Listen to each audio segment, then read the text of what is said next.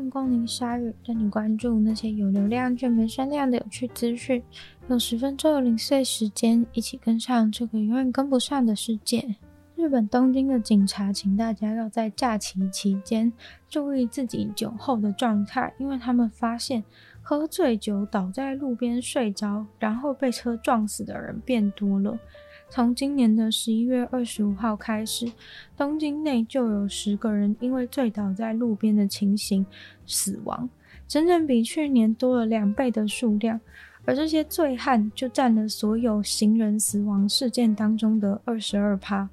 警察呼吁大家在路边喝酒，请注意自己的状况。现在才十二月中就已经这样，实在难以想象。等到了年底，开始有一堆聚餐和活动，圣诞节的活动、跨年的活动，再加上现在疫情进入了尾声，各种活动都开始复苏。为了处理这个问题，相关单位已经拍摄了全新的宣导影片。警告大家过量饮酒和道路安全的危险性。预计将会放在东京六万台计程车内的荧幕上，让大家在坐计程车的时候就能够看到相关的宣导。时程上则会从现在一路播到跨年夜。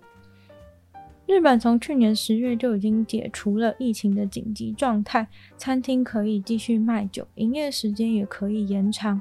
而入境日本的海外旅客则是从今年十月开始开放，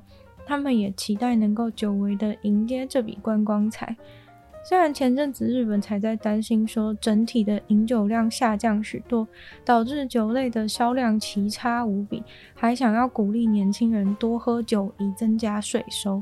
但是看来节庆类型的各种社交场合喝酒，日本人还是逃不掉的。只不过醉倒在路边被撞死这种状况真的是非常荒谬又危险。警察只希望大家在外喝酒都能够多保重，不要喝到自己最后怎么回家或是怎么死的都不知道。一个前 Twitter 员工被发现一直在执行间谍任务而被定罪。这位前 Twitter 员工是为了沙特阿拉伯皇室收集情资，现在被判了三年半的监禁。这位间谍他拥有美国和黎巴嫩的双重国籍。他在 Twitter 主要的业务是协助管理中东和北非跟 Twitter 的媒体相关合作。但他其实是透过这样的业务之便去窃取 Twitter 所拥有的用户个人资料，包含了电话号码、还有出生年月日等等，然后把收集到的资料转给沙乌地阿拉伯的情报员。法务部相信有另外一位涉嫌窃取用户资料的 Twitter 前员工和一位协助沙乌地阿拉伯执行这整个计划的幕后人员，纷纷因为怕被逮捕而已经逃回去沙乌地阿拉伯。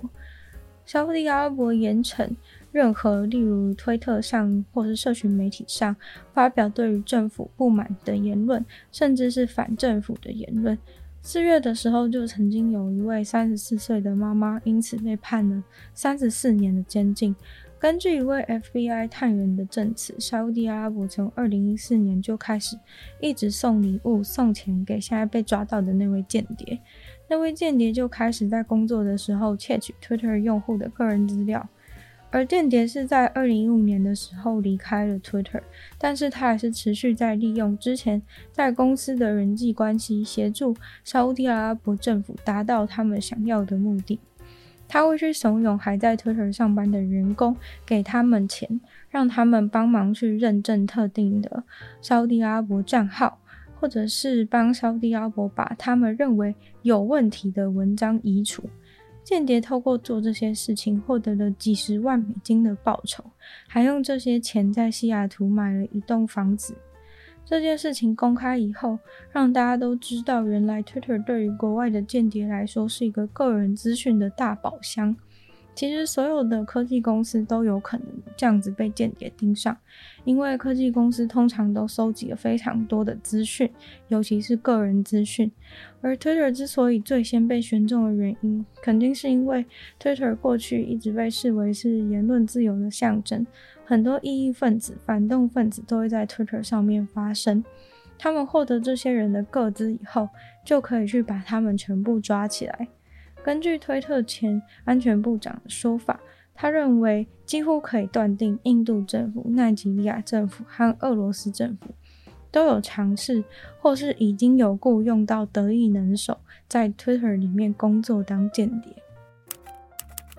被关进监狱对一般人来说，应该就是什么都不能做的地狱了。但是艺术家杰西·克里姆斯把他的监狱生活用艺术给填满了，这是一个非常困难的任务。他必须要在监狱里面偷偷的创造艺术，不被发现，还要把艺术品偷偷的送出监狱。杰西他是因为持有古柯碱被判刑六年。他先偷了一些床单当做画布，再用发胶和塑胶汤匙来作画，把他在《纽约时报》上面看到的图片都画在床单上面。做完以后，他就把这些变漂亮的床单偷偷的塞进那些人比较好的狱卒的置物柜里面，请他们偷偷把这些床单寄出去到监狱外面。虽然他其实可以拿到真正的画布，但是他还是选择用床单的原因，是因为那些床单是监狱劳动的结果。杰西在二零一四年的时候，终于被从监狱里面释放。他的监狱时光总共创造出了三十九块的床单艺术品，整个组合起来会像一整面墙那么大。他说，这个组合起来很复杂的世界的创作理念是受到但丁的《神曲》所启发。这个作品的取名使用了希腊文里面的揭露，再加上他的监狱编号一六三八九零六七。这个作品深远地表达他在监狱当中的经验，还有监狱和法律系统当中经历的种族歧视。他说，当他进到监狱里面之后，他非常的惊讶，为什么黑人和肤色较深的人种数量多那么多。很多做了类似事情的人，但是因为肤色就被判得比较久。他在二十四岁的时候，艺术学校刚毕业就入狱。当他走进监狱的食堂的时候，那里的族群是黑白分明的，黑人群体和白人群体的斗争差点一触即发。还有人送他一把小刀，但是他果断丢掉了，因为他实在想不到自己什么情况之下会想要去捅别人一刀。他想透过创作让大家看到监狱中更多元的面貌。出狱之后的艺术生涯算是他人生的大成功。他自己虽然是一个白人，但他也希望监狱中那些艺术天分很好的黑人朋友能够把才华展现在众人面前。荷兰的法院在星期三的时候宣布，坚持不同意协助自杀是一种基本人权。其实有非常多人都支持盼望决定自己的死亡是一种基本人权，但是荷兰的法院认为协助自杀是违反欧洲公约定义上的人权。法院认为，决定自己结束生命的权利确实是被欧洲公约所保障的，但是并不认为这就代表协助自杀这种方式也是人权的一部分。荷兰其实是世界上第一个合法化安乐死的国家，在二零零二年的时候制定了法律，可以允许医生在疾病毫无好转可能性、只能静待死亡的状况下让病患安乐死。然而，协助自杀情形，不是医生就可以提供安乐死药物的状况，法院认为必须要顾及保护生命以及容易受害的人的社会利益。安乐死的条件只能由医生来决定的这件事情，让协助自杀的支持者很不满意。他们认为法院都只考虑到肉体因素无法继续生活下去的人们，没有考虑到心理层面。